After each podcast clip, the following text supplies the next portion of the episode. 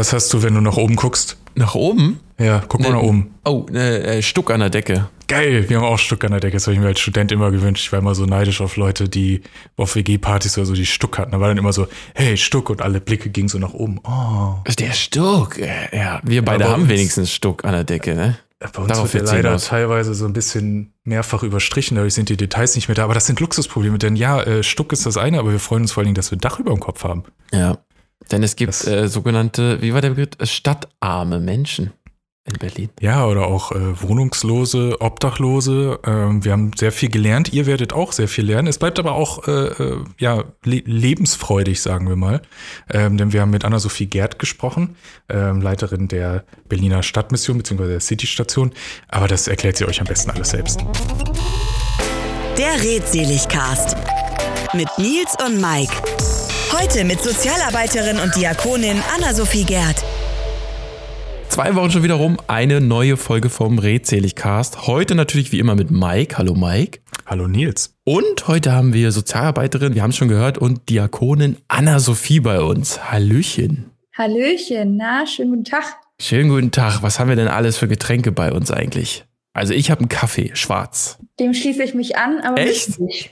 Mit Milch. Und so ein bisschen Hafermilch oder Mandelmilch oder einfach Kuhmilch. Kuhmilch. Kuhmilch, Mit nice. ohne Fett. Nice. Mike, Das was bei ist ja in dir? Berlin schon fast exotisch, normale klassische Kuhmilch. Äh, ich habe ein, ein ähm, äh, Leitungswasser mit nachversetztem CO2. Ey, so ein Sprudelding. Ey. Ja, uh, Ah, okay. fancy. Okay, Deswegen bin ich auch der Einzige in der Runde hier, der müde ist, weil ich nämlich keinen Kaffee trinke. Wir nehmen ungewöhnlicherweise um 9.30 Uhr, wir haben jetzt 9.37 Uhr morgens auf. Das ist für mich noch keine äh, Wach- und Erzählzeit, deswegen wird Nils diese Stunde alleine reden. Ja, ich probier's. Ich habe auch lange keinen Kaffee übrigens getrunken. Ich habe jetzt auch erst seit zwei Monaten, glaube ich, angefangen mit meiner Kaffeekarriere. Es ist sehr, sehr, ähm, ja, reichhaltig. Dafür hast du aber bei der letzten Ausgabe ordentlich Kaffee weggesüppelt. Ey, ich, ich bin jetzt voll abhängig. Wirklich, ich bin jetzt voll drauf. Ich weiß nicht, Anna, äh, wie viel Kaffee trinkt man am Tag bei, bei, bei so einem stressigen Job? Wir kommen dann darauf, äh, noch später drauf zu, weil ich glaube, du hast ziemlich viel um die Ohren gerade in Ja. deinem Job. Also ich trinke morgens eigentlich so zum Aufwachen immer so drei oder vier Tassen Kaffee. Wow. Echt jetzt? ja. Und im Laufe des Tages, also ich würde sagen, ich komme wahrscheinlich so auf 10 bis 12 im Schnitt. Wow. Okay, und ich dachte, ich wäre mit meinen drei Tassen am Tag schon echt viel. Oder Mike, bei dir habe ich, glaube ich, drei getrunken. Ne? Das war ja dann. Ich glaube sogar nur zwei und das waren nur diese kleinen Senseo-Pet-Dinger. Also sind das bei dir richtig, richtig große Tassen oder diese 0, weiß nicht, ein? Ein Pott, würde man sagen. Ein Wow. Pott in Norddeutschland. Ah, Okay, Ich habe aber auch neulich gelesen, ähm, der, es gab eine lange Studie mit Leuten, die nur Wasser und äh, die andere Gruppe nur Kaffee getrunken haben. Und äh, man denkt ja immer, oder das ist so ein alter Gedanke, dass Kaffeetrinker noch mehr Wasser oder dem Körper Wasser entziehen. Stimmt zum gewissen Teil nicht. Also es ist wirklich nur so minimal, dass man da vielleicht mal ein bisschen äh, Wasser auffüllen musste. Naja gut, so, jetzt haben wir das Getränkeding äh, erledigt. Jetzt wollen wir mal äh, ans Eingemachte gehen. Anna-Sophie Gerd, du arbeitest bei der Berliner Stadtmission. Ist das richtig? Das ist richtig. Alright. Das Ja, hat das- geil recherchiert. Ja, dann, ich wollte gerade sagen, Mike, du hast es äh, super recherchiert. Ich habe mir jetzt mal die Seite angeguckt und ihr macht, also ich gucke mir sie auch gerade live an, ihr macht so unheimlich viel, ihr habt so unheimlich viele Unterkategorien. Ähm, magst du mir, Mike hat sich ja schon so unheimlich super krass gut vorbereitet, äh, magst du mir mal erklären, was ihr alles abdeckt, was ihr macht, weil es ist ja ein riesiges Spektrum. Ja, das mache ich sehr gern. Genau, die Berliner Stadtmission ist ein großer ähm, sozialer Träger und ähm, kirchlicher Träger in dieser Stadt, gegründet 1877. Also Oh. Genau, auch schon echt alt. Ähm, genau, wir haben ganz viele Schwerpunkte. Es gibt über 80 verschiedene diakonische Einrichtungen. Ähm, ich fange mal mit denen an, die nicht so bekannt sind. Das sind unter anderem Altenheime und Pflegeheime. Das sind Einrichtungen für Menschen mit Behinderung. Es sind auch ein paar Jugendhilfeeinrichtungen. Es gibt auch so ein Projekt, wo zum Beispiel Jugendliche ähm, Fahrräder reparieren und sich da so ein bisschen Taschengeld mit zu verdienen. Ähm, große Spielplätze. Dann gibt es, darf man nicht vergessen, 18 verschiedene Kirchengemeinden, äh, die zur Berliner Stadtmission gehören. Und dann als ganz großes Projekt ähm, ist es Thema Obdachlosenhilfe. Da gibt es verschiedenste Einrichtungen, ähm, Tagesstätten, Notübernachtung, eine Ambulanz für obdachlose Menschen, ähm, eine Clearingstelle für Menschen, die nicht krankenversichert sind. Also ganz viel im Bereich Obdachlosigkeit. Ähm, und dann gibt es noch ein paar Einrichtungen im Bereich der Flüchtlingshilfe, also Unterkünfte, wo ähm, Menschen, die geflohen sind, übernachten und ja leben und ihr Leben neu gestalten können und Straffälligenhilfe. Das ist sozusagen das allererste Projekt der Stadtmission gewesen, 1877, das sich um Menschen gekümmert wurde, die im Knast saßen oder aus dem Knast entlassen wurden. Und das gibt's heute auch noch. Okay. Und äh, was ist dein Aufgabenfeld bei der Berliner Stadtmission? Genau, ich leite ähm, zwei Einrichtungen, ähm, wohnungslosen Tagesstätten. Ich finde den Begriff ganz, ganz schlimm, weil es irgendwie so ein Bild aufruft von alle obdachlosen Menschen müssen tagsüber in einer Tagesstätte verschwinden, damit das hm. Berliner Stadtbild nicht äh, verunreinigt ist.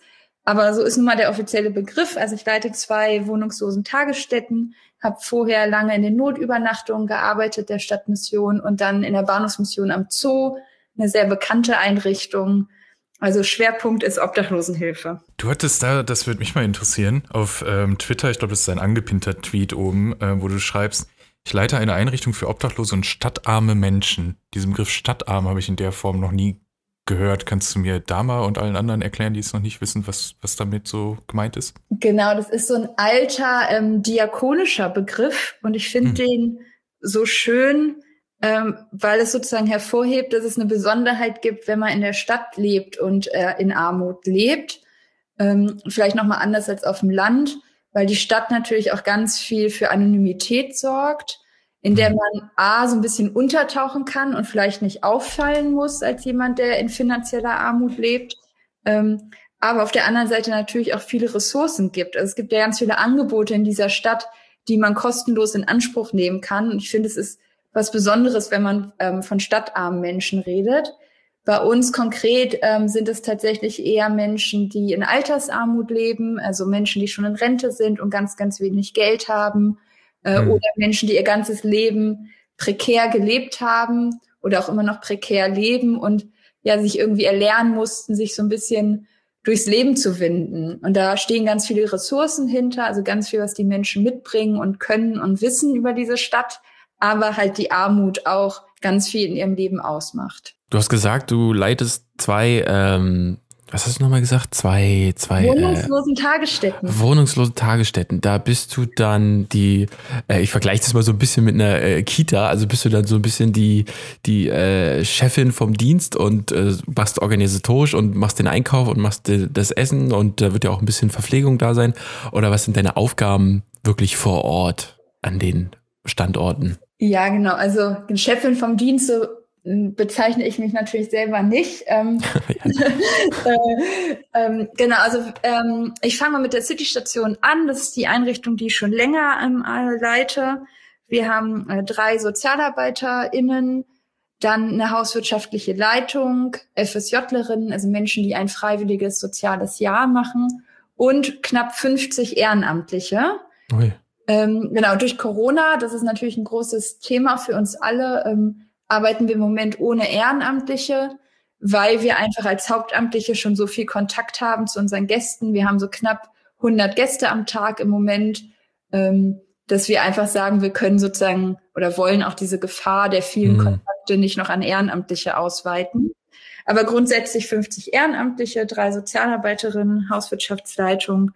Genau, und ich ähm, ja, mach irgendwie alles. Also, also aber natürlich zusammen im Team. Also ähm, es geht um Gästeversorgung, es geht um Einzelfälle und Beratung. Das ist, sind natürlich oft hochkomplexe Themen, die Menschen so mitbringen und wo sie irgendwie Unterstützung brauchen, wo wir im Team unterwegs sind. Es geht um Essensausgabe und Hygieneangebote. Also Menschen können bei uns im Moment ganz wichtig Hände waschen, aber auf Toilette gehen und duschen, ähm, ihre Wäsche bei uns waschen, ähm, genau, da, ich sag mal, in einer großen Einrichtung geht ja regelmäßig was kaputt oder man muss irgendwie Spenden rekrutieren. Ähm, also das sind alles so meine Aufgaben, das Team leiten, bei gravierenden Dingen Entscheidungen treffen, mit Gästen ins Gespräch gehen. Also ist ganz, ganz bunt so. Du bist ja dann selber auch bei der Stadt, Berliner Stadtmission äh, angestellt, nehme ich mal an. Du bist ja dann Vollzeit 40 Stunden, wahrscheinlich noch mehr, weil man dann einfach auch so das den Job lebst du wahrscheinlich dann auch.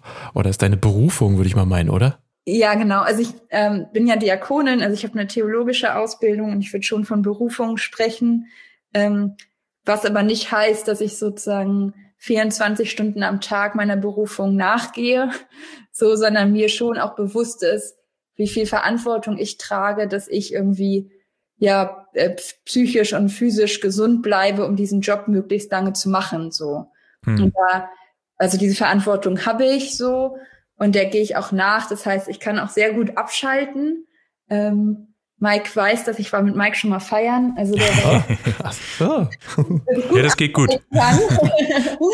ähm, genau, aber natürlich, ähm, ich bin hauptamtlich angestellt. Also bei uns nennt sich das hauptamtlich, weil ich Gehalt dafür bekomme, für das, was ich tue. Ähm, genau. Ich finde es ganz interessant, wenn man vielleicht mal so ein bisschen über, über Obdachlosigkeit allgemein spricht.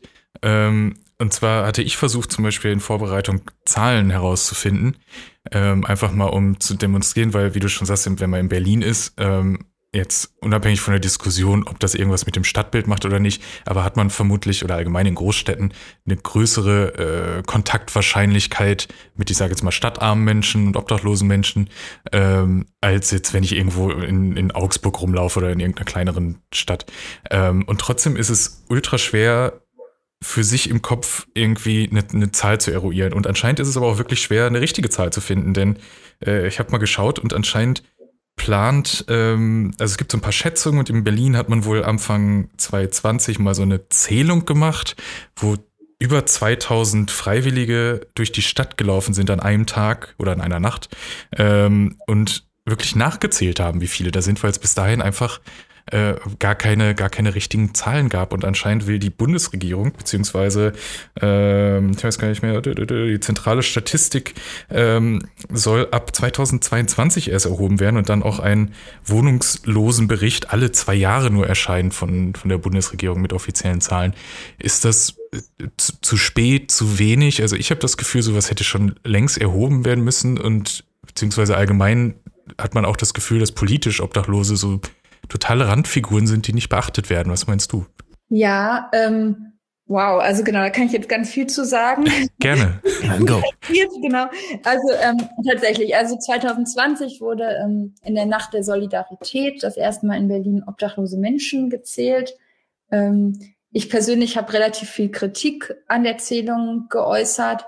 Das ist gut, dass die gemacht wurde, weil wir brauchen Zahlen, um zu belegen, wie sieht diese Arbeit aus.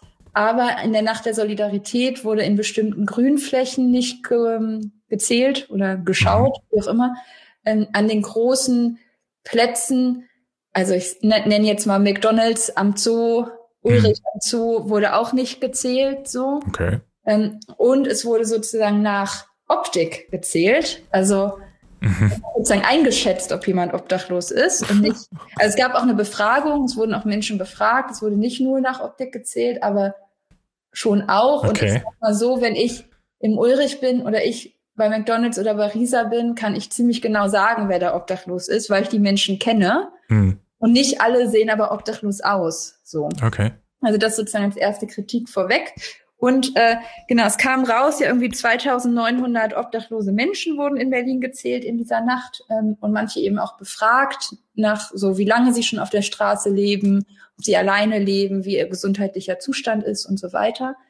Ähm, genau, 2900 Menschen ist ganz spannend, weil jetzt schon 3000 obdachlose Menschen geimpft wurden, also schon mal hm. mehr als bei der Zählung. Ähm, und wir hm. als Mega gehen davon aus, dass es auf jeden Fall in Berlin mehr als 6000 obdachlose Menschen sind, wenn man sozusagen die mitzählt, die man jetzt nicht erkennen kann, in hm. Anführungszeichen. Ähm, also deutlich mehr. Ich habe auch irgendwann mal in einem Interview gesagt, naja, wenn es wirklich 2900 obdachlose Menschen sind, dann kenne ich alle. ist vielleicht auch ein bisschen frech und übergriffig, aber es sind auf jeden Fall mehr. Und dazu kommen wohnungslose Menschen, und da würde ich gerne sozusagen die Unterschiede erläutern. Mhm. Obdachlose Menschen sind die, die auf der Straße leben, die kein Dach über dem Kopf haben oder die in Notübernachtungen gehen. Und wohnungslose Menschen sind Menschen, die keinen gesicherten Mietvertrag haben. Das klingt mhm. auf den ersten Blick irgendwie ganz logisch, aber zum Beispiel in dem Moment, ähm, stellt euch vor, ihr habt eine Partnerin oder einen Partner, ihr habt eine gemeinsame Wohnung, der Partner oder die Partnerin schmeißt euch raus. Warum auch immer so, weil ihr eine psychische hm. Erkrankung habt, weil ihr mehr trinkt, weil ihr zu viel kifft, weil ihr gewalttätig seid, ist auch egal. in dem Moment, wo ihr dann monatelang von einer Couch zur nächsten übernachtet und immer irgendwie im Freundeskreis übernachtet, aber eben keinen eigenen Mietvertrag habt, in dem Moment seid ihr wohnungslos. Mhm. Um, und dazu kommen alle Menschen, die durch ähm, Berlin oder in anderen Städten durch ihre eigene soziale Wohnhilfe untergebracht sind in sogenannten Obdachlosenheimen. Ähm, die sind auch wohnungslos, weil man in einem Obdachlosenheim auch keinen eigenen Mietvertrag hat. Ah, okay. ähm, genau, das heißt, wir sprechen da in Berlin nochmal von 14.000 Menschen.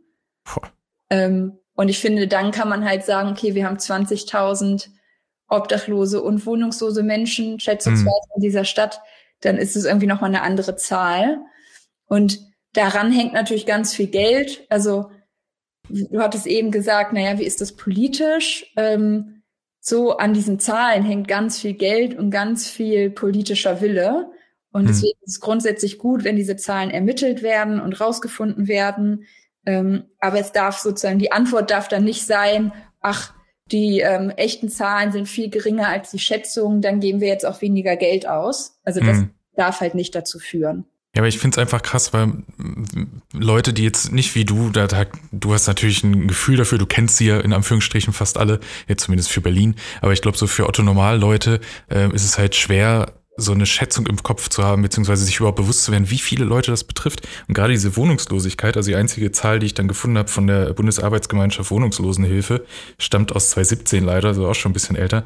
Aber demnach seien in Deutschland etwa 48.000 Leute wirklich obdachlos. Und dann kommt die Definition, die du gerade schon gesagt hast, das Wohnungslose. Das wären über 600.000 Leute. Mhm. Und das finde ich ist schon eine krasse Nummer, wenn man das einfach mit den 83 Millionen, gut, man geht jetzt davon aus, dass hoffentlich möglichst keine Kinder oder wenig Kinder davon betroffen sind, aber wenn wir ganz Deutschland nehmen, davon über eine halbe Million, 650.000 knapp, ähm, haben keine Wohnung in dem Sinne. Ähm, das finde ich schon krass, das muss man sich mal vor Augen führen. Das ist auch krass und ähm, sozusagen bei wohnungslosen Menschen können wir schon auch von Familien sprechen. Also es gibt auch in Berlin äh, Obdachlosenheime für Familien. Okay zeigt nochmal, wie prekär also auch unser Wohnraum ist in dieser wunderschönen Stadt. Mhm. Ähm, aber was macht es auch sozusagen mit einer ganzen Generation, die in einem Obdachlosenheim aufwächst? So, ja, das mhm. macht ja was mit der eigenen Biografie und das wird meiner Meinung nach zu sehr unterschätzt. Mhm. Der, der Impact auf, auf die, auf die, auf das soziale Ansehen, genau. auf die Familie. Oh, okay. Ja, und auch was macht das mit so, also, ne, wenn man jetzt so ganz platt wenn wie, die sehen halt aus wie so Studentenwohnheime, ne? Und als mhm. Studentin ist das irgendwie cool, ne? Und es ist immer was los und laut und Gemeinschaftsküche und so, das ist vielleicht so ganz nett für zwei, drei Jahre. Aber wenn man so seine Kindheit verbringt, mhm. dann hat man ja auch ein ganz anderes Gefühl zu Privatsphäre und zu Lautstärke und zu Intimität. Mhm. Plus es ist ja, wie du, wie du schon sagst, ich glaube, es ist auch so eine, ähm, eine Selbstbewusstseinssache, oder auch eine, eine, eine gesellschaftliche Akzeptanzsache, weil man wird ja als Obdachloser dann äh, leider doch vielerorts dann nochmal anders angesehen und herabwürdigend leider. Ähm, und wenn du Student bist, ja klar, die versuchen gerade so selbst im Leben standhaft zu werden. Da, äh, da sagt niemand was, wenn die in einem 10 Quadratmeter Zimmer hausen und äh, sich irgendwie nichts leisten können. So, äh, ich glaube, das ist dann auch nochmal ein anderer Lebens, Lebenspunkt. Mhm, genau. Wenn, wenn ich einen Obdachlosen so sehe, finde, rieche, man riecht, also das ist ja meist so, dass man, also wenn ich einen Obdachlosen sehe äh, oder bemerke, dann rieche ich eher einen Obdachlosen. Aber gibt es bei dir auch Obdachlose, die, wo man gar nicht annimmt oder gar nicht erkennen kann, dass sie obdachlos sind, weil sie so sich ordentlich äh, pflegen, herausgeputzt sind, aber halt einfach viele sind ja auch, haben sich so committed so dazu, zu diesem Leben. Also gibt es da auch, habt ihr da auch einige bei euch in den, in den äh, Tagesstätten? Ja, also auf jeden Fall. Wir haben Menschen, die sehr äh, gepflegt sind und alles dafür tun, nicht aufzufallen im Stadtbild. Okay. Ähm, was sozusagen so eine Überlebens, Überlebensstrategie ist. Jetzt durch Corona hat sich natürlich noch mal viel verändert, aber ich sag mal, wenn ich in Berlin durch eine Mall gehe, ähm, mhm. Ich sehe überall obdachlose Menschen und ich würde behaupten, der normale Bürger Berlins würde vielleicht sagen, ach, der trägt jetzt irgendwie nicht die neueste Mode oder so, aber würde nicht sagen, das ist jemand, der obdachlos ist. Mhm. Ah, okay. Weil die Menschen sich eben so verstecken wollen, weil es was damit zu tun hat, nicht äh, Verdrängung zu erfahren. Mhm. Weil es ist natürlich cool, wenn ich irgendwie zwei, drei Stunden durch irgendeine Mall in Berlin laufe und es warm habe und da sind Toiletten und ich nicht auffalle. Mhm. So eine super gute Strategie, um irgendwie seinen Alltag zu bewältigen. Also wir haben auf jeden Fall Menschen, die das sehr gut hinkriegen, die sehr orientiert sind in der Stadt, die wissen genau, in welcher Suppenküche es an welchem Tag welches gute Essen gibt, okay. welche Kleider kann man wie aufhaben und so. Also die sozusagen ihren Alltag da ganz toll gestalten können. Und die, die man eher sozusagen riechen kann, in Anführungszeichen, das sind ja die Menschen, und wo schwerwiegende psychische Erkrankungen vorliegen, äh, Abhängigkeitserkrankungen äh, mhm. und Menschen sind, die ihren Alltag eben nicht mehr bewältigen mhm. können. So. Aber da sind wir dann vielleicht auch schon bei einem guten Thema, also bei einem eigentlich nicht guten Thema, einem unschönen Thema, aber äh, bei dem Thema, wie kommt man überhaupt in Obdachlose, Obdachlosigkeit? Weil, weil es gibt ja immer noch diesen doofen Spruch da draußen, ja, dann streng dich halt an, such dir halt einen Job und eine Wohnung und dö, dö. Aber es gibt ja genug Gründe, du hattest es vorhin schon genannt, man ist zum Beispiel in der Beziehung und denkt, das ist für immer und hat zusammen eine Wohnung, wird rausgeworfen. Ja, was macht man dann? Man hat, man wird aus Corona zum Beispiel, wird ja auch sicherlich ein Grund für viele gewesen sein, den Job zu verlieren. Und dann hast du vielleicht nicht den Rückhalt halt, weil du hast vielleicht nicht den Luxus, eine Familie zu haben, die dich finanziell unterstützen kann. Was gibt es da für Gründe? Wie, wie schnell können Leute da wirklich reinrutschen? Ja, genau. Ich muss da ein bisschen differenzieren in äh, Menschen, sozusagen in deutsche Menschen und EU-BürgerInnen. Okay. Ähm, das bei Deutschen ist es tatsächlich relativ einfache Antworten, wie man obdachlos wird. Es ist immer ein kritisches Lebensereignis, das man in der Regel schlecht bewältigen kann. Also es ist wirklich mhm. Verlust mhm. des Arbeitsplatzes, Verlust von Wohnraum, äh, gar nicht mal, weil man seine Miete nicht gezahlt hat, sondern ne, Eigenbedarfsklagen oder mhm. man wird rausgeworfen, Trennung so. Und, und eine Trennung, wenn man in einer festen Beziehung ist, ist ja auch ein kritisches Lebensereignis. Ähm, Absolut. Und man dann das nicht schafft, das, ich sag mal, ordentlich zu bewältigen, ja. Mhm. Ähm, und nicht Ressourcen hat, also keine Freunde haben, die einen irgendwie unterstützen, man vielleicht nicht zum Hausarzt geht, der einen sagt, so jetzt müssen sie mal die Kurve kriegen, ne? sondern einfach das so, ich sag mal, dahin plätschern lässt, dieses kritische Lebensereignis und sich daraus dann ja so eine Abwärtsspirale entwickelt. Das ist das eine. Und das andere ist, ähm, es gab 2017 eine Seewolf-Studie aus München, die überprüft hat, ähm, wie die psychische Gesundheit von obdachlosen Menschen ist. Und man hat herausgefunden, dass über 90 Prozent in ihrem ganzen Leben schon einmal eine psychische Erkrankung hatten, oh. beziehungsweise dass 70 Prozent akut psychisch erkrankt sind in dieser Studie.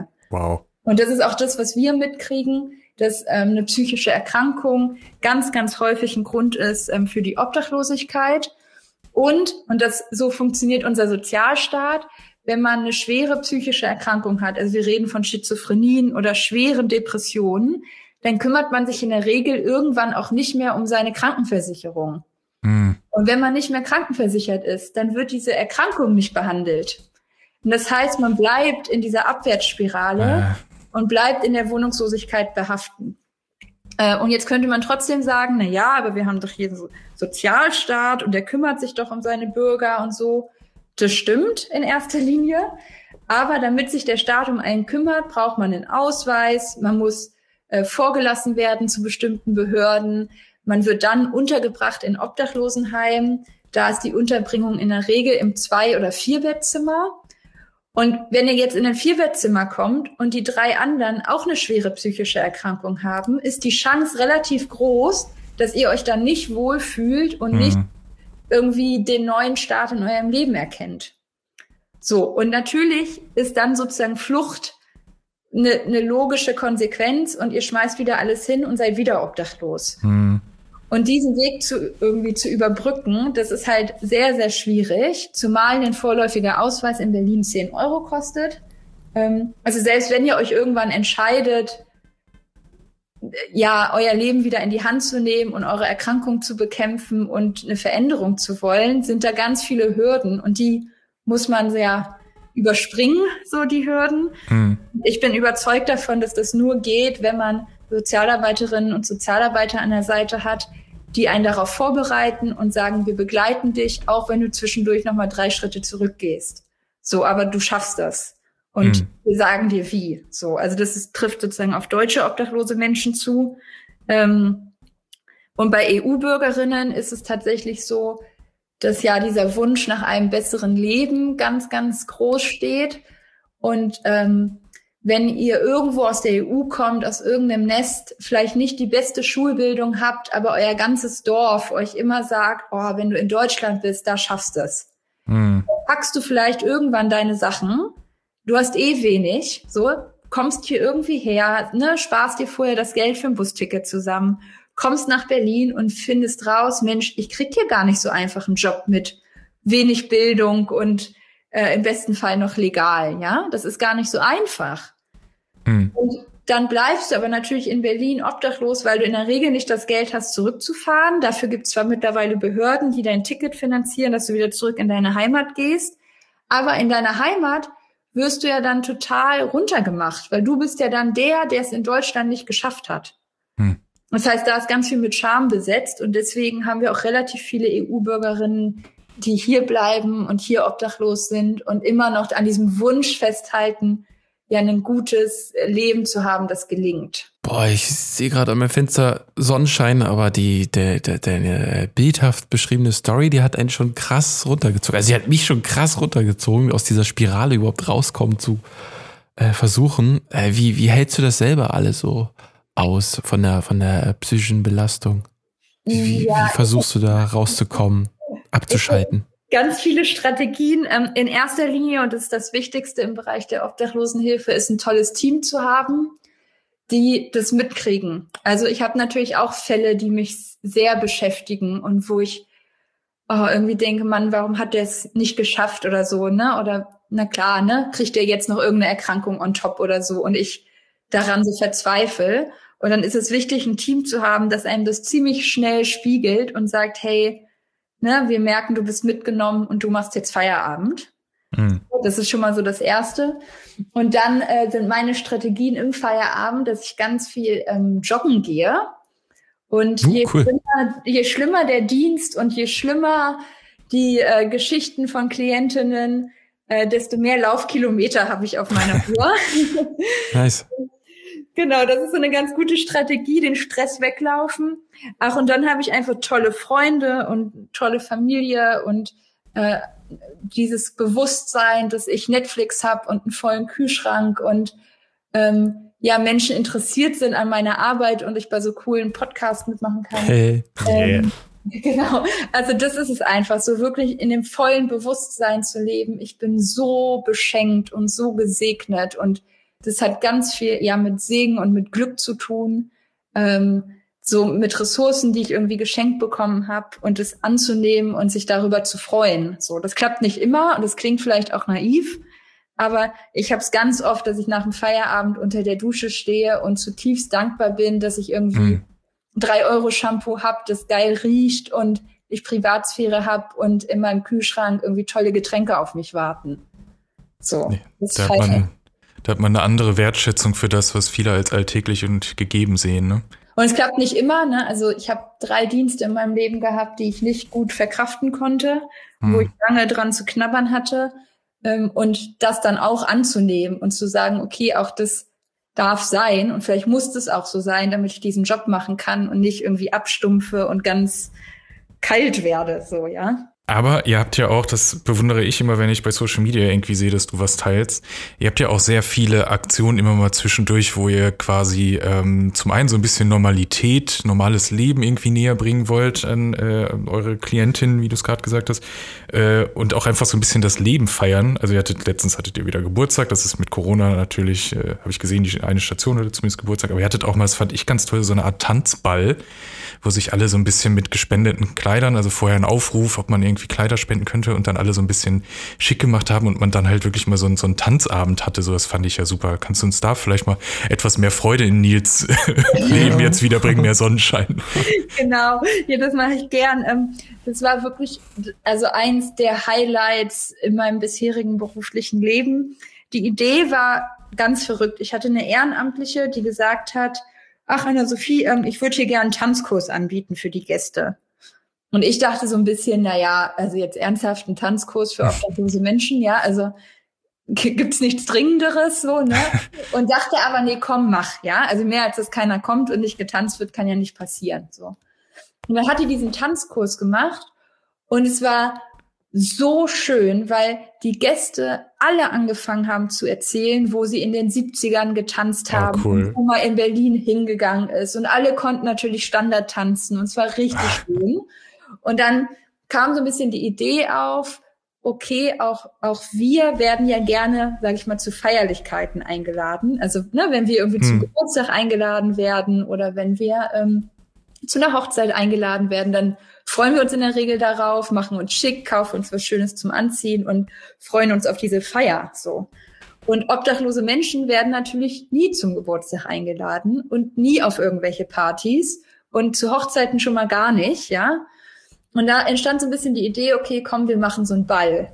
So, vö- völlig irre, ja, wirklich völlig irre die Idee. Ähm, und haben, ja, ich glaube, ein halbes Jahr lang allen Spenderinnen und Spendern, die zu uns kamen, denen wir sonst immer sagen, bitte spenden Sie nur robuste Sachen, ne? nur Dinge, die man auf der Straße braucht, Jeans, gute Schuhe, so. Den haben wir allen gesagt, hey, jetzt hätten wir übrigens auch Interesse an Ihren alten Anzügen und an Ihren Ballkleidern. Sollten die nicht mehr passen, bringen Sie die doch gern vorbei. Und wir hatten wirklich, wir hatten einen Raum voll, ich glaube, wir hatten über 200 verschiedene festliche Cool. Kleider, ganz, ganz viele Anzüge. Ähm, Es liegt daran, dass 70 Prozent der obdachlosen Menschen Männer sind und nur 30 Prozent Frauen. Ähm, Also viel mehr Anzüge. Hm. Dann haben wir einen DJ besorgt. Ähm, dann habe ich mir noch in den Kopf gesetzt, so eine Fotobox zu wollen, wo Fotos rauskommen, weil obdachlose Menschen, wenn sie ein Foto haben, dann sind es biometrische Passbilder für ihren Mhm. neuen Ausweis oder so. Und ich dachte, wie cool wäre das, irgendwie da auch so eine Leichtigkeit mit reinzubringen. Ähm, dann haben wir ganz viel Geld gesammelt, um irgendwie so ein geiles Buffet auf die Beine zu stellen. Und es gab wirklich die schönsten Häppchen dieser Stadt Oh. und haben dann den Bürgermeister eingeladen aus Charlottenburg-Wilmersdorf und haben echt mit einem Wiener Walzer die Veranstaltung geöffnet. Wow. Ich habe ähm, alkoholfreie Cocktails und wir haben vier Stunden lang getanzt. Super. Und es war so toll. Und zwar wir Hauptamtlichen, wir hatten alle weiß an, ähm, weil ich sag mal, unsere Arbeit ist sonst ja eher so robust und derb und äh, sportlich so. Und ähm, wir hatten an dem Tag, ähm, wir Frauen hatten alle weiße Kleider an, ähm, um den Gästen zu zeigen, hey, ihr seid nicht schmuddelig. Und sonst nehmen wir natürlich Gäste nicht, ich sag mal, in Arm und tanzen mit denen Walzer, ja. Hm. Aber an dem Tag war das okay. Und es war so, so schön, so eng verschwitzt auf der Tanzfläche zu sein. Das war, war wirklich toll. Und was man, was uns überrascht hat als Team, war, dass im Nachhinein ganz viele Gäste kamen und gesagt haben, okay, jetzt vertraue ich euch. Jetzt Oh. vertraue ich euch wirklich so. Ja, wenn ihr so eine Party irgendwie auf die Beine stellt, dann schafft ihr es vielleicht auch, meine Mietschulden mit mir zu regeln. Oder Krass. jetzt ähm, wurde ich irgendwie erinnert, wie wichtig Familie ist und wie schön wir früher zusammen getanzt haben und könnt ihr mir helfen, Kontakt zu meinen Kindern herzustellen. Oh, super. So, und das hatten wir tatsächlich unterschätzt, so als Team, weil wir waren echt richtig fertig nach dem Ball. Also wenn man das so drei Monate plant, ja, bis ins jedes Detail, dann will man danach eigentlich erstmal zwei Wochen schlafen. Ähm, stattdessen hatten wir zwei Wochen eine Beratung nach der nächsten, aber dafür hat sich's dann gelohnt, so. Super, so hat man selbst aus so einer in Anführungsstrichen nur Spaßveranstaltung, die es natürlich überhaupt nicht äh, gerade für die Gäste ist, ähm, dann sogar noch einen, einen wirklichen produktiven Nutzen hinten raus. Das wäre super. Ja, es war wirklich, wirklich toll und die Gäste waren so leicht und locker an dem Tag unterwegs. Und es war natürlich Hm. auch für die Gäste ein klares Zeichen. Wir sind eine alkoholfreie Einrichtung, also bei uns darf nicht konsumiert werden. Hm. Ähm, so zu zeigen, hey, man kann auch richtig Spaß haben ohne Alkohol. Also da war auch so ein bisschen so ein Bildungsauftrag hinter. Ähm, ja, es war wirklich ganz, ganz toll. Du hast gerade schon gesagt, ihr habt äh, ähm, gewisse Vorstellungen, also ihr habt ja zum Glück viele Leute, die Dinge spenden, äh, sei, es, sei es Geld oder Klamotten oder Essen. Ähm, wie, wie kann man denn am besten helfen? Also du hast schon gesagt, jetzt gerade durch Corona ist Ehrenamtlichkeit, äh, fällt da leider größtenteils flach. Das ist vermutlich noch die größte Hilfe, aber ihr ähm, habt auch eine Amazon-Wunschliste, habe ich zum Beispiel gesehen. Ja, genau. Eine Amazon-Wunschliste, wo man, ich weise an jeder Stelle gerne darauf hin, man muss bei Amazon äh, kaufen, man darf es auch in jedem anderen stationären Einzelhandel kaufen und vorbeibringen. Es ist eher sozusagen eine Idee, was uns fehlt oder was wir brauchen. Ähm, ja, und ich sag mal so platt, wenn, wenn ihr irgendwie Kohle übrig habt und sagt, hey, ich möchte 20, 50, 100 Euro oder auch mehr spenden und bin mir sicher, dass ihr das gut verwendet. So, dann freuen wir uns natürlich sehr darüber, weil ich sag mal, Bargeld in der Kasse oder auch auf dem Konto flexibel macht. Also, mhm. weil manchmal fehlt halt das Deo und dann so denke ich, okay, ich will jetzt einfach zu Rossmann gehen, das Deo kaufen, ja, und nicht mhm. die nächsten drei Spender sagen, auch übrigens, wenn sie uns noch ein Sixpack Deo vorbeibringen, würden wir uns drüber freuen, so. Mhm. Also Geld macht da tatsächlich flexibel, ähm, auch um mal, ich sag mal, BVG-Tickets zu kaufen und den Gästen einfach die nächste Fahrt zum Sozialamt ein Ticket zu geben. Ähm, also so ist ganz, ganz bunt so, was wir an Bedarf haben. Ähm, also das hilft uns sehr. Um uns hilft auch, wenn Menschen verstehen, worum es beim Thema Obdachlosigkeit geht. Also jetzt hier einfach diesen Podcast zu Ende hören und wissen, okay, obdachlose Menschen sind nicht auf der Straße, um mich persönlich zu ärgern. Und da stehen Schicksale hinter. Und es einfach zu verstehen und anzuerkennen, ist schon mal, sage ich mal, auch ein ganz wichtiger Schritt, der nicht überall in allen gesellschaftlichen Bereichen so passiert. Ähm, das ist sowas. Und dann ja, ich sag mal einfach Empathie zu entwickeln, ne? Ob aus hm. dieser Empathie dann entsteht, dass sozusagen Spenden für unsere Einrichtungen gegeben werden oder für alle anderen Einrichtungen in diesem Land, die sich um obdachlose Menschen kümmern, oder ob man sich sozusagen seinen einen obdachlosen Menschen raussucht und den das ganze Jahr über, ich sag mal, im Blick hat und weiß, der trinkt gern Kaffee und dem zwischendurch mal einen Kaffee bringt. Also es gibt ganz viele Wege zu helfen, aber hm zuerst entsteht sozusagen die Entscheidung zu wissen, okay, hinter obdachlosen Menschen stehen Schicksale und Wünsche und Bedürfnisse und die erkenne ich an. So. Wo wir gerade beim Spenden sind, ich habe auch, äh, so wie viele andere natürlich auch, gerade um die Weihnachtszeit immer rum das Bedürfnis, dann hier nochmal da was zu schicken über PayPal und da habt ihr bei euch dann auch immer zu Weihnachten einen immensen Anstieg an, an Spenden? Ähm, ja, schon. So, ich finde es tatsächlich gar nicht so schlimm, also dass das jetzt so um Weihnachten so viel ist. Ähm, cool wäre natürlich, wenn es nochmal so vor den Sommerferien, da gibt's immer so okay. ein äh, kleines Loch, ja. ähm, so, ich finde es völlig okay, ja, weil ich meine, ich weiß nicht, ob nee, ihr seid selbstständig, ne? Ihr kriegt kein Weihnachtsgeld, aber nee. ähm, viele Menschen in diesem Land bekommen Weihnachtsgeld, ja. Und wenn man dann sagt, okay, ich habe jetzt irgendwie das doppelte Gehalt bekommen und davon gebe ich was ab, dann ist das cool, wenn das zu Weihnachten ist, ja, so. Mhm.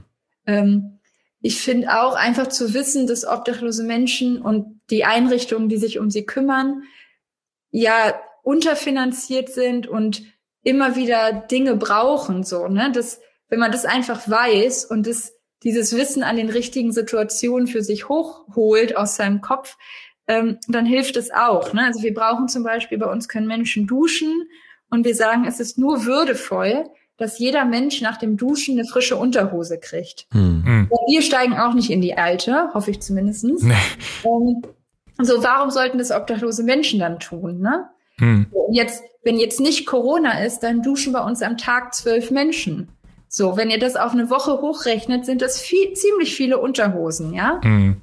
Und dann einfach das zu wissen. Und wenn man irgendwann mal, weiß ich nicht, ein super Sonderschnäppchen sieht und irgendein Laden um die Ecke zumacht und die Unterhosen für 50 Prozent reduziert raushauen, dann kauft doch einfach ein paar. Zack, rein und dann ab zur Berliner Stadtmission schicken. Genau. Wir packen die Amazon-Wunschliste auf jeden Fall mal in die sogenannten äh, Show Notes, Mike, gell? Genau, die kommen in den, in den Blogbeitrag mit rein, dass die Leute dann auch direkt sehen, was aktuell benötigt wird. Wobei vermutlich, es gibt ja so ein paar, ich sag jetzt mal, wenn es da jetzt ein bisschen doof klingt, so Evergreens, also sowas wie Schlafsäcke oder so, kann man spätestens als Vorbereitung für den nächsten Winter, glaube ich, immer gebrauchen, oder? Ja, genau, Schlafsäcke und vor allen Dingen nicht nur für den Winter, sondern im Sommer. In Berlin ist es nämlich so, dass die meisten Notübernachtungen laufen, also von Oktober bis April oder November bis April, ist mhm. ein bisschen unterschiedlich. Und ich sage immer mal so, Mai bis November oder Mai bis Oktober haben wir so knapp 150 Notübernachtungsplätze in Berlin. Hm. Für 3000 obdachlose Menschen, wenn man mit den schlechten Zahlen zählt. Ja. Das heißt, 2900 noch was Menschen brauchen in dieser Zeit einen Schlafsack. Also Schlafsäcke tatsächlich, das sind das ganze Jahr über nötig. Im Winter haben wir so knapp 1300 Notübernachtungsplätze. Ähm, das heißt, wir brauchen wirklich Schlafsäcke über das ganze Jahr, um ein Evergreen zu nennen. Aber tatsächlich Socken, Unterhosen, Kaffee, Tee, Milch, Zucker brauchen wir eigentlich immer. Mhm. Und ich habe auch gesehen, auch wirklich noch Klamotten, weil ich dachte, ähm, also sehe ich zumindest im Instagram-Post bei euch, äh, dass gerade Turnschuhe, Hoodies und Jeans, alle, alle Größen ähm, benötigt werden. Und ich dachte, ich habe auch so gehört von anderen, dass einfach diese ganzen Kleiderboxen überfüllt sind und man gar nicht mehr weiß, wohin mit den ganzen Klamotten. Aber ihr braucht dennoch welche. Ist das irgendwie, habe ich da irgendwie falsche Informationen oder, oder ging das an die falschen Leute aus diesen Kleiderboxen dann? Nee, du bist zu gutmütig, was du denkst, was in diesen Kleiderboxen landet. Oh. Also ich sag mal, in diesen Kleiderboxen landen auch ähm, wunderschöne Frauen-Satin-Nachthemden oder ähm, die Klamotten von Uroma, die jetzt aber schon 40 Jahre im feuchten Keller lagen. Ah, okay. so. Ähm, und da landen einfach viele Dinge, die wir so nicht verwerten können. Hm. Und obdachlose Menschen brauchen wirklich Jeans, Jogginghosen, vernünftige Pullis, vernünftige Schuhe. Und bei Schuhen reden wir tatsächlich über Sneakers. Ähm, und auch, also ich verstehe das, ne, wenn Menschen sagen, oh, hier meine schicken Lederschuhe, die habe ich jetzt seit irgendwie zehn Jahren nicht mehr angezogen und werde ich wahrscheinlich nicht mehr anziehen. Aber diese wunderschönen Lederschuhe, die gebe ich jetzt in die Kleiderkammer. Mhm. Dann ist mhm. eine total schöne Idee. Aber obdachlose Menschen laufen 20.000 Schritte am Tag, mhm. brauchen keine Lederschüchen. Die brauchen Sneakers. Ja. Wobei sowas ja dann teilweise über äh, Oxfam oder andere Läden dann ja zum Beispiel weiterverkauft werden kann und dann die Einnahmen durchaus ja Leuten zugutekommen können. Genau, die Berliner Stadtmission hat natürlich auch solche Läden. Das ah. Läden. genau, die Kommun-Sie gibt es in vielen Bezirken. Da wird tatsächlich was verkauft, also auch viel so Hausratssachen. Mhm. Also hier alle, die so gerne so Berliner Vintage-Kram kaufen, ne, können gerne in diese Läden gehen. ähm, Genau, aber wir brauchen tatsächlich in der Kleiderkammer in der Lehrterstraße, das ist so die Zentrale der Stadtmission, wo ganz, ganz viele Menschen versorgt werden mit Kleidung, brauchen wir wirklich gute Jacken, gute Jeans, Gürtel, mhm. Schuhe, so. Und nicht die schönen Anzüge und schicken irgendwie unter. Außer für den nächsten Ball natürlich, ja, genau. der dann genau. hoffentlich irgendwann kommt. Komme ich nochmal auf euch zu. Ähm, wir, wir hatten Corona jetzt schon ein paar Mal, dass es negative, natürlich negative Einflüsse hat. Leute haben ihre Jobs verloren oder ehrenamtliche Arbeit ist durch Kontaktbeschränkungen und so vielleicht nicht mehr möglich. Aber hast du vielleicht, hoffe ich jetzt, fingers crossed, auch äh, positive Effekte gesehen, was ein bisschen die Menschlichkeit und das Miteinander äh, angeht? Gibt es da vielleicht ein bisschen mehr Unterstützung oder Leute, die ein bisschen ja ein offeneres Auge einfach auch haben für andere Leute in der Gesellschaft?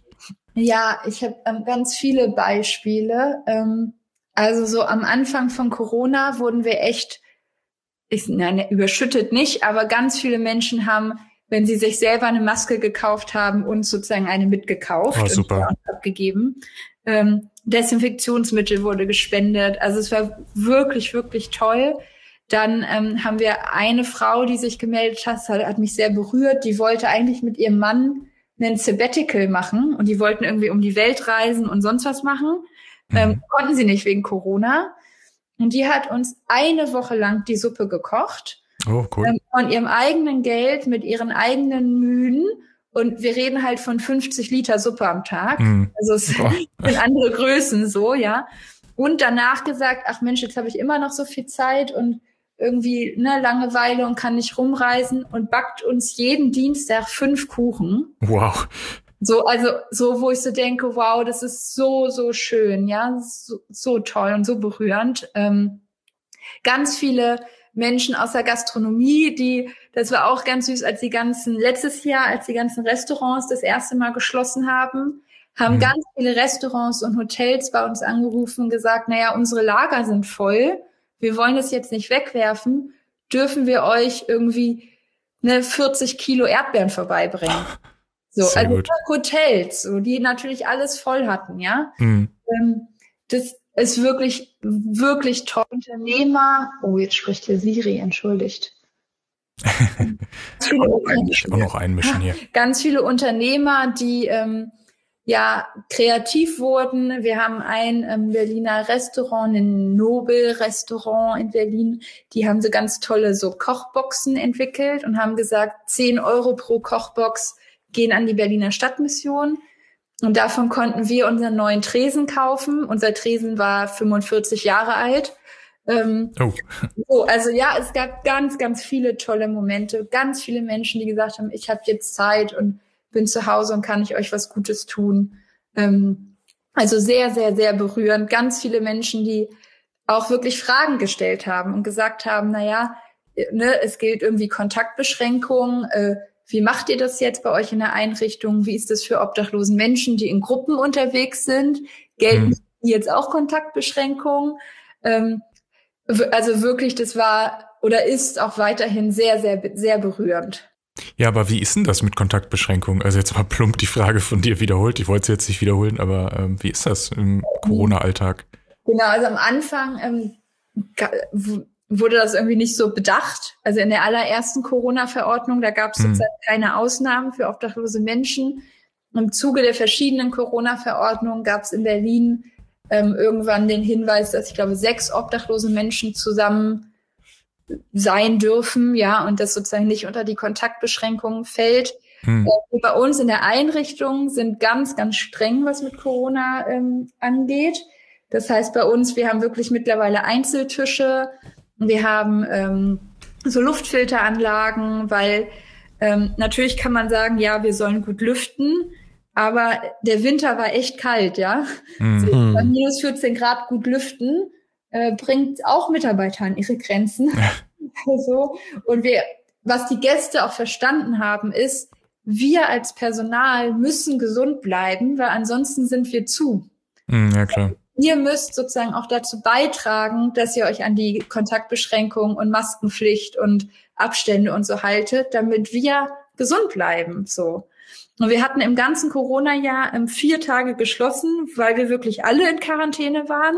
Hm. Und ansonsten gab es immer mal wieder Dienste, wo ich sag mal zwei KollegInnen in Quarantäne waren und zwei andere noch nicht K1 waren und arbeiten durften. Hm. Ähm, so, und es haben die Gäste mitbekommen und haben da auch Verständnis für. So, oder jetzt, wir haben eine Vielzahl von Gästen, die jetzt schon durchgeimpft sind, aber wir Mitarbeiter sind noch nicht durchgeimpft. Mhm. Wenn wir denen das erklären und sagen, hey, ne, das ist total toll, dass ihr jetzt einen Schutz habt, aber bei uns ist es noch nicht so weit. Wir müssen noch ein bisschen aushalten, bis wir weiter öffnen können. Ähm, dann verstehen die das so. Ähm, und das ist also wirklich, Corona hat ganz viel mit uns gemacht.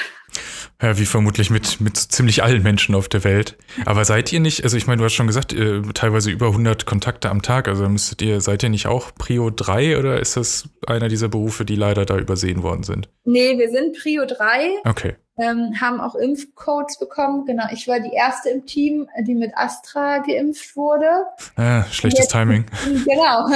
Und jetzt zwölf Wochen warten, ähm, darf, bis ich sozusagen die zweite Impfung mit einem anderen Impfstoff kriege. Und zwölf Wochen ist halt echt eine lange Zeit, ne? Mm. Zu Impfungen. Ähm, genau, andere Kollegen haben erst später ihre Impfcodes bekommen. Ähm, ja, also es ist eine bunte Mischung so, aber wir, wir sind dran. Sehr gut. Ja, es nimmt ja zumindest Fahrt auf. Das ist ja ein, ein Ende, ist ja zumindest hoffentlich in Sicht. Ja, wir hatten ein paar Ehrenamtliche, das war auch ganz süß, die halt, ähm, naja, deutlich über 80 sind und das hm. waren die ersten, die geimpft waren. Und die waren so, ja, ich bin, ne, ich bin 87, ich bin jetzt geimpft, ich kann wieder arbeiten kommen. so. Also es ist schon, schon krass, was das mit uns macht. Und wie gesagt, äh, obdachlose Menschen wurden in Berlin geimpft mit Johnson Johnson, weil man da nur einmal mit hm. geimpft werden muss. Und der erste Dienst, wo alle ganz stolz ihren Impfausweis gezeigt haben, die haben so kleine Karten bekommen, ne? wirklich alle sind zu uns reingekommen und haben ihren Impfausweis gezeigt, so aus der puren Freude heraus. Das ist schon echt toll. Ich gucke gerade bei euch nochmal auf der Seite, weil ich habe es Mike vor der Aufnahme erzählt, dass ihr so unheimlich viele Stellenausschreibungen habt. Also ihr sucht gerade auch echt aktiv äh, Mitarbeiter, richtig? Ja, immer. Das ist ja voll krass. äh, genau, also vor allen Dingen, also in ganz vielen Bereichen. Also wir suchen ähm, Sozialarbeitende in unterschiedlichen Berufsfeldern, also Straffälligenhilfe, Wohnungslosenhilfe, Kinder- und Jugendhilfe. Ähm, wir suchen aber auch, ich glaube, im Moment noch Leute in der IT, also für alle, die aus der IT kommen, ähm, im Bereich Fundraising. Äh, die Stadtmission hat auch ein paar Immobilien, die vermietet werden, um sozusagen Kohle reinzukriegen, weil natürlich ganz, ganz viele Projekte spendenfinanziert sind. Hm. Sozusagen über andere ja, Unternehmen dann probiert, irgendwie Geld reinzukriegen. Also da lohnt sich immer ein Blick auf diese Website. nice.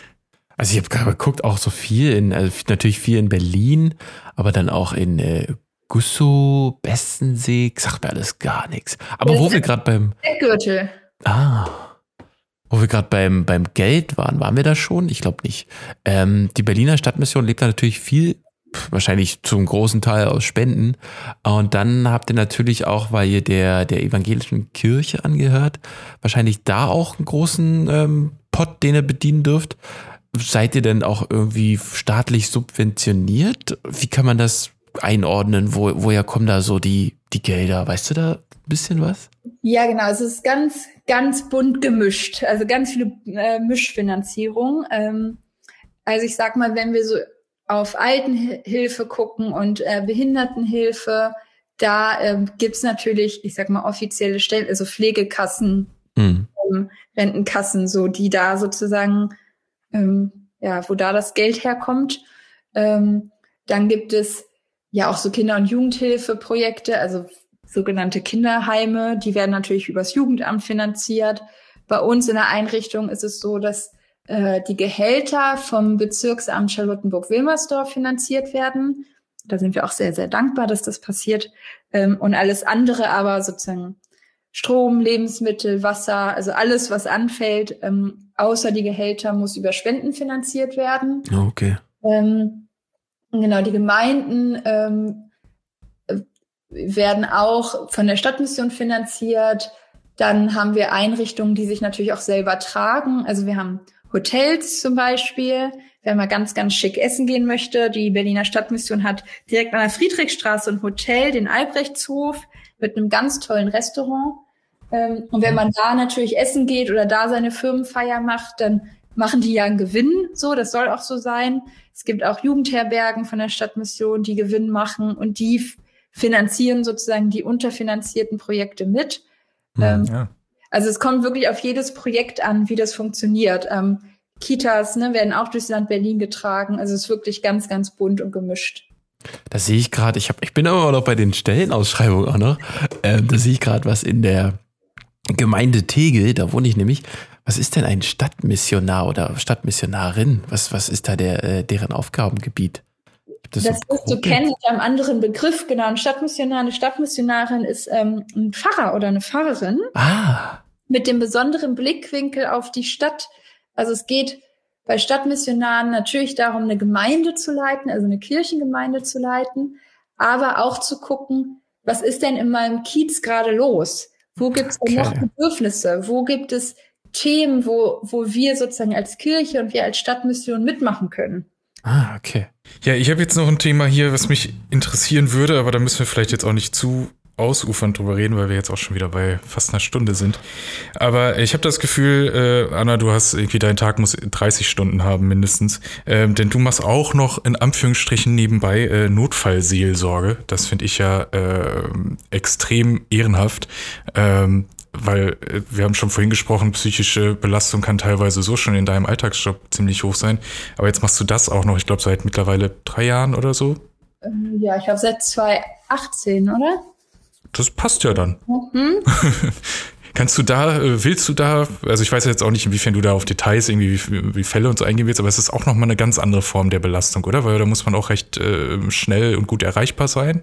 Ja, genau, ich kann das ja mal ein bisschen erläutern. Ähm, also der Ursprung, warum ich Notfallseelsorgerin geworden bin, ist, dass ich einen, tatsächlich eine ganz gravierende Situation in der Bahnhofsmission hatte, als ich da gearbeitet habe. Da ist ein Mensch auf sehr tragische Art und Weise verstorben und ich habe mhm. gemerkt, ich bin, würde ich behaupten, eine relativ gute Seelsorgerin, aber irgendwie haben mir da Kompetenzen gefehlt. So.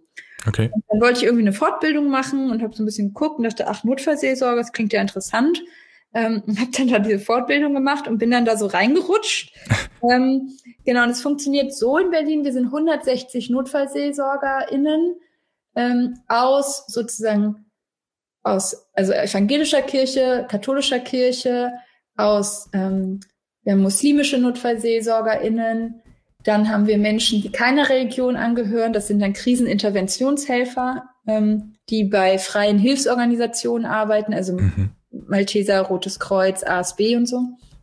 Ähm, 160 Leute und dann haben wir immer eine oder einen, der übernimmt so die Einsatzzentrale. Das heißt, die Feuerwehr oder die Polizei ruft über der Einsatzzentrale an und sagt, na ja, wir brauchen hier Notfallseelsorger. Weiß nicht, es geht darum, wir haben so verschiedene Kategorien, wo wir Menschen begleiten, also Übermittlung, Todesnachricht, wenn sozusagen die Polizei ne, wie im Tatort irgendwo klingeln muss und sagen muss, mhm. Die mitteilen, XY ist verstorben. Da gehen wir mit. Und dann fahren wir mit, ähm, wenn Menschen ganz, ganz plötzlich versterben, also wirklich einen Ehemann beim Kochen tot umfällt. So, da kann man sich vorstellen, dass das für alle Beteiligten eine ganz gravierende Lebenssituation ist. Mhm. Ähm, dann bei großen Schadenslagen, also wir reden da von Terror, aber auch wenn auf der A100, weiß ich nicht, drei Busse ineinander rasen und da 300 Verletzte sind, so, da würden wir unterstützen. Mhm.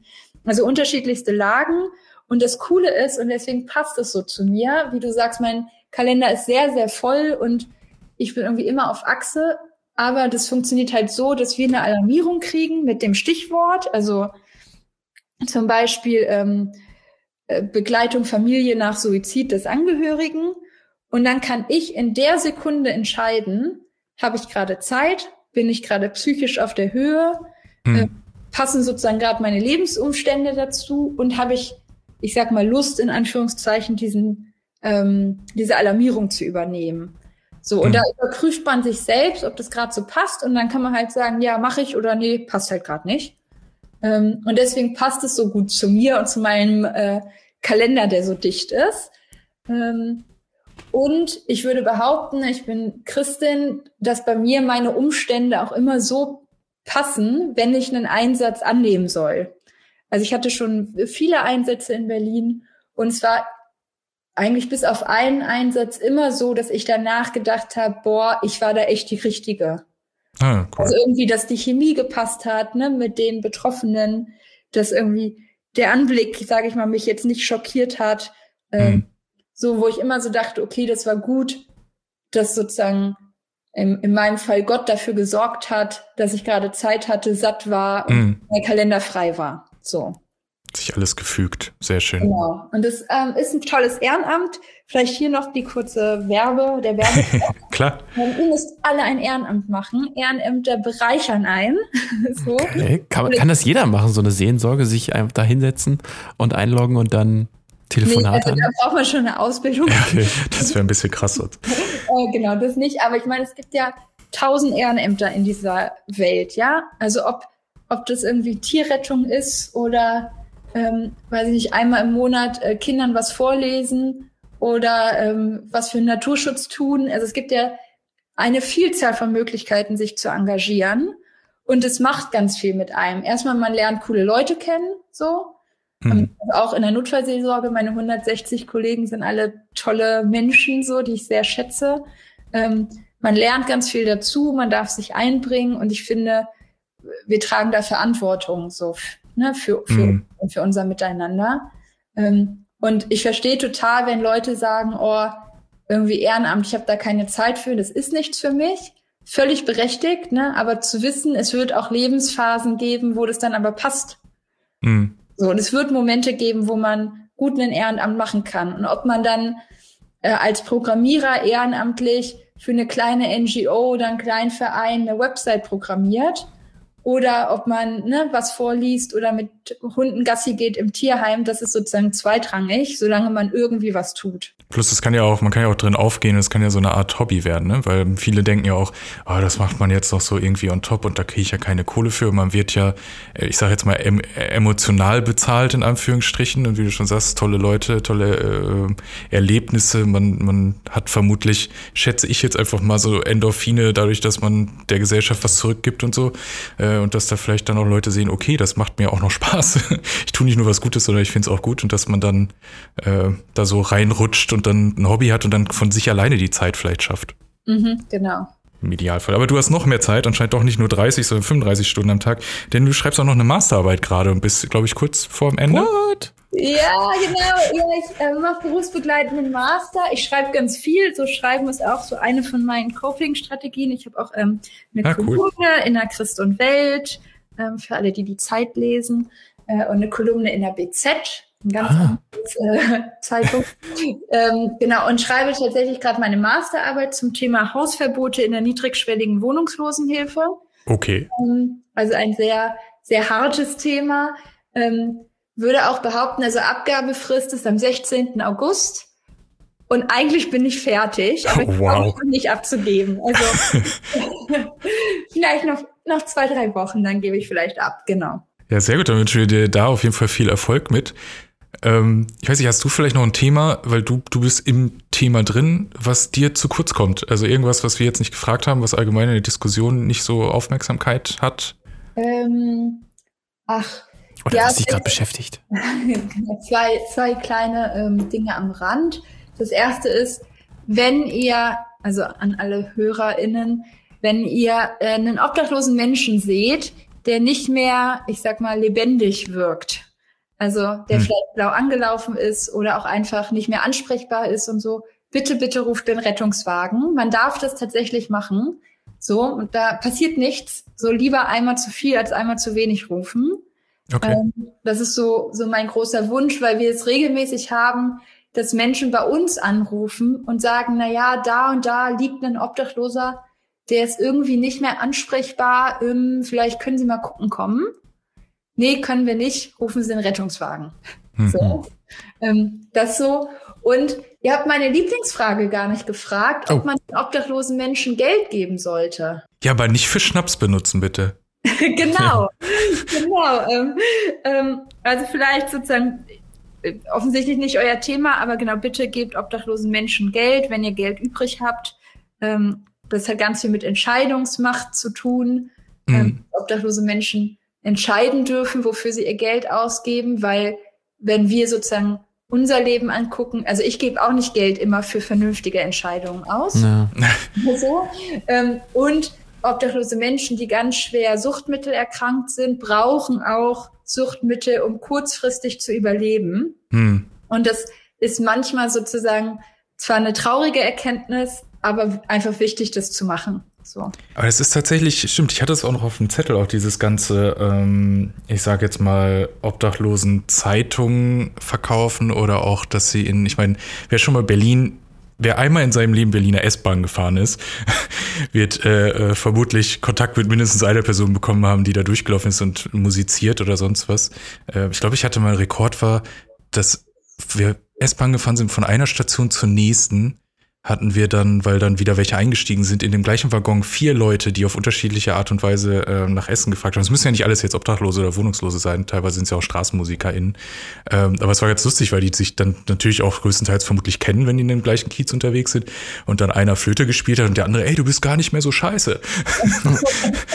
das fand ich ganz gut. Aber da ist natürlich dann immer schade, weil in Berlin hat man als AnwohnerIn so ein bisschen ich sage jetzt mal so eine Übersättigung Jetzt nicht, weil ich, ich sage jetzt nicht, ey, das sind zu viele, es müssen mal weniger, also sollten natürlich idealerweise weniger werden, aber äh, man kann ja auch schlecht jedem was geben, also weil dann hat die Person, die als erstes in diesen Waggon gekommen hat, in Anführungsstrichen Glück, aber wenn da natürlich noch drei direkt hinterherkommen, äh, kann man auch irgendwann nicht mehr äh, jedem was geben und äh, ja, ja, ist jetzt gar keine Frage dran.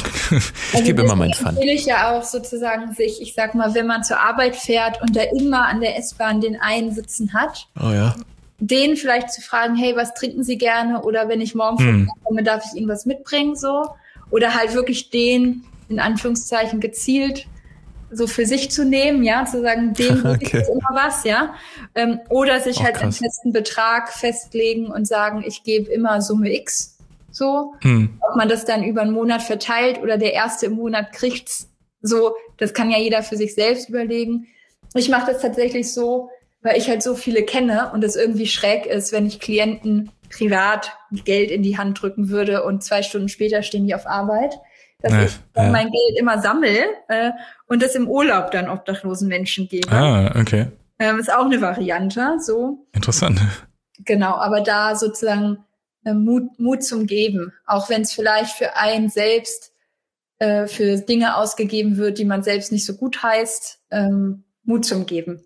Ich finde, Mike, du hast von den eben gerade von den von den Musikern erzählt. Ich finde, das sind doch teilweise so eine, äh, ähm, wie soll man sagen, so eine Bandensyndikate, oder?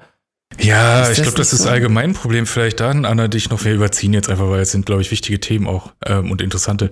Wie, wie kann man denn zum Beispiel einschätzen, du wirst da ein Auge für haben als, als Otto Normalpassant oder Touristen vor allen Dingen in Berlin oder allgemein überall, ähm, wer da jetzt wirklich koscher ist und in Anführungsstrichen wirklich Geld braucht und bei dem es richtig angelegt ist, sei es zum Beispiel, dass die mit obdachlosen Zeitungen, die man kennt, unterwegs sind, ähm, oder ob es wirklich irgendwelche Banden sind, weil gerade diese Rosenmafia, die einem Rosen ja. schenken und dann oder irgendwelchen Zettel haben, wo dann was draufsteht, äh, da ist ja auch viel in der Presse, dass da viel Murks bei ist. Ja, also bei so Banden, also naja, Banden ist vielleicht das falsche Wort, ähm, bin ich auch immer ein bisschen kritisch, weil man ja sozusagen nicht weiß, wie viel müssen die abdrücken hm. und dürfen sozusagen behalten. Wobei dahinter ja auch ein großes Leid steht, ne? Die Klar. Machen es ja. auch nicht, weil es irgendwie so, so ein cooler Job ist. ähm, genau, ich habe für mich sozusagen rausgefunden, dass mir das irgendwie hilft, dem dann was zu geben, die so richtig, richtig, richtig fertig aussehen mhm. und kaltschweißig sind und die so, so doll riechen, wo ich weiß, da traut sich eh keiner mehr ran. Mhm. Weil ich denke, die kriegen am wenigsten. Okay, das stimmt. Also so, ne? Aber das braucht natürlich eine höhere eigene Überwindung. Ähm, und ich sag mal, die, die irgendwie, wo ich das Gefühl habe, weiß ich nicht, die haben sich jetzt irgendwie besonders ins Zeug gelegt. Ist halt auch so eine Leistungsgesellschaftsgedanke mm. dahinter, aber Ach, wie komisch, ja. Aber wenn, ne, wenn die, manche haben ja wirklich tolle Gedichte oder wie die dann da ihren Straßenfeger verkaufen wollen, dass ich so denke, okay, dann soll man dem was geben, so, ja. Also mm. Ich glaube, es gibt nicht so ein richtig oder falsch. Ähm, wie gesagt, bei diesen ganzen hier, ich bin gehörlos und sammle Geld für irgendwas oder ich verkaufe Taschentücher für irgendwas oder so. Das finde ich auch immer ein bisschen skeptisch. Auch wenn klar ist, dass die ja auch ein prekäres Leben haben. Wie ist denn eh die Beziehung zwischen der Berliner Stadtmission und dem Straßenfeger? Heißt er nicht auch schon Mods oder hieß er damals Mods? Oder? Ist ein anderer Träger, genau. Ah, okay. Äh, aber ja, wie ist denn die Beziehung zum Straßenfeger jetzt dann? Eure? Also seid ihr da, seid ihr so Partner und äh, oder habt ihr da irgendwie irgendwie eine Kooperation oder verteilt ihr die oder vermittelt die? Äh, die Aufträge? Nee, verteilen oder vermitteln jetzt nicht. Also nicht, dass ich wüsste so. Ähm, aber es ist schon natürlich, dass es gemeinsame Gremien gibt. Mhm. Also wenn wir über Notübernachtungen reden, äh, das, also ja, da gibt's gemeinsame Gremien. Es gibt die Kältehilfe-Koordinierungsstelle des Land Berlins, die bei denen sozusagen alle Fäden so ein bisschen zusammenlaufen. Und ich sag mal, man, man kennt sich, man weiß, was die Ressourcen der jeweiligen Einrichtungen sind. Hm, okay. Ähm, genau. Und am Ende ist es sozusagen das große Ziel von guter sozialer Arbeit, hm. ist, dass sie sich selber abschafft. Hm. Es wäre sozusagen mein Traum, wenn ich es erleben würde, dass es in Berlin keine obdachlosen Menschen mehr gäbe. Und hm. ich gehe jetzt mal ganz naiv davon aus, dass das für alle Einrichtungen der Wohnungslosenhilfe geht, unabhängig vom Träger. Wir wollen alle, dass die Menschen runterkommen von der Straße und ein gelungenes Leben erfahren. So. Egal wie das für jeden persönlich aussieht, so ein gelungenes Leben. Ähm, und deswegen, also gibt es da irgendwie keine, ich sag mal, Konkurrenz oder so, weil hm das Ziel sozusagen für alle ähnlich ist. Ich fand noch ganz spannend, eigentlich ist das jetzt so ein schönes Abschlusswort, deswegen denke ich die ganze Zeit, ob ich das Thema nicht äh, sein lassen sollte. Aber ähm, weil wir gerade dabei waren, ähm, ich weiß nicht, kennst du die Kiez-Marke bestimmt, oder? Hm. Nee. Cool, cool. Ich kann, ich kann Anna noch was beibringen. Ich weiß gar nicht, ob es die überhaupt noch gibt, weil ich musste jetzt selber gerade parallel googeln. Das war, glaube ich, 2018 im Winter. Das fand ich ganz gut, weil äh, das war so ein, ich weiß nicht, ob es noch läuft, aber bei der Berliner Initiative One Warm Winter ähm, haben die eingeführt, dass man quasi, da waren ganz viele äh, Geschäfte und Restaurants und so partnermäßig mit involviert, ähm, vom Dönerladen zum Friseursalon, alles Mögliche. Und du konntest quasi ich sage jetzt mal stumpf, du gehst zum Dönermann und sagst hier, ich hätte gerne einmal einen Döner für mich und noch einen zweiten auf Kiezmarke. Und dann hast du von dem halt deinen Döner in die Hand gedrückt bekommen und eine so eine Marke, das war wie so, wie so eine Münze. Und du konntest dann Obdachlosen auf deinem Kiez diese Münze quasi dann reinwerfen und mit der kann er dann zum Dönerladen oder sie und dann oder zum Friseursalon oder was auch immer und kriegt dann die Dienstleistung quasi gratis für diese Marke. Und dadurch, da war so der Gedanke so ein bisschen dahinter. Zum einen, äh, wie du schon Anna meintest, wenn ich mir irgendwas hole, denke ich vielleicht daran, einfach noch mal ein bisschen mehr davon zu holen.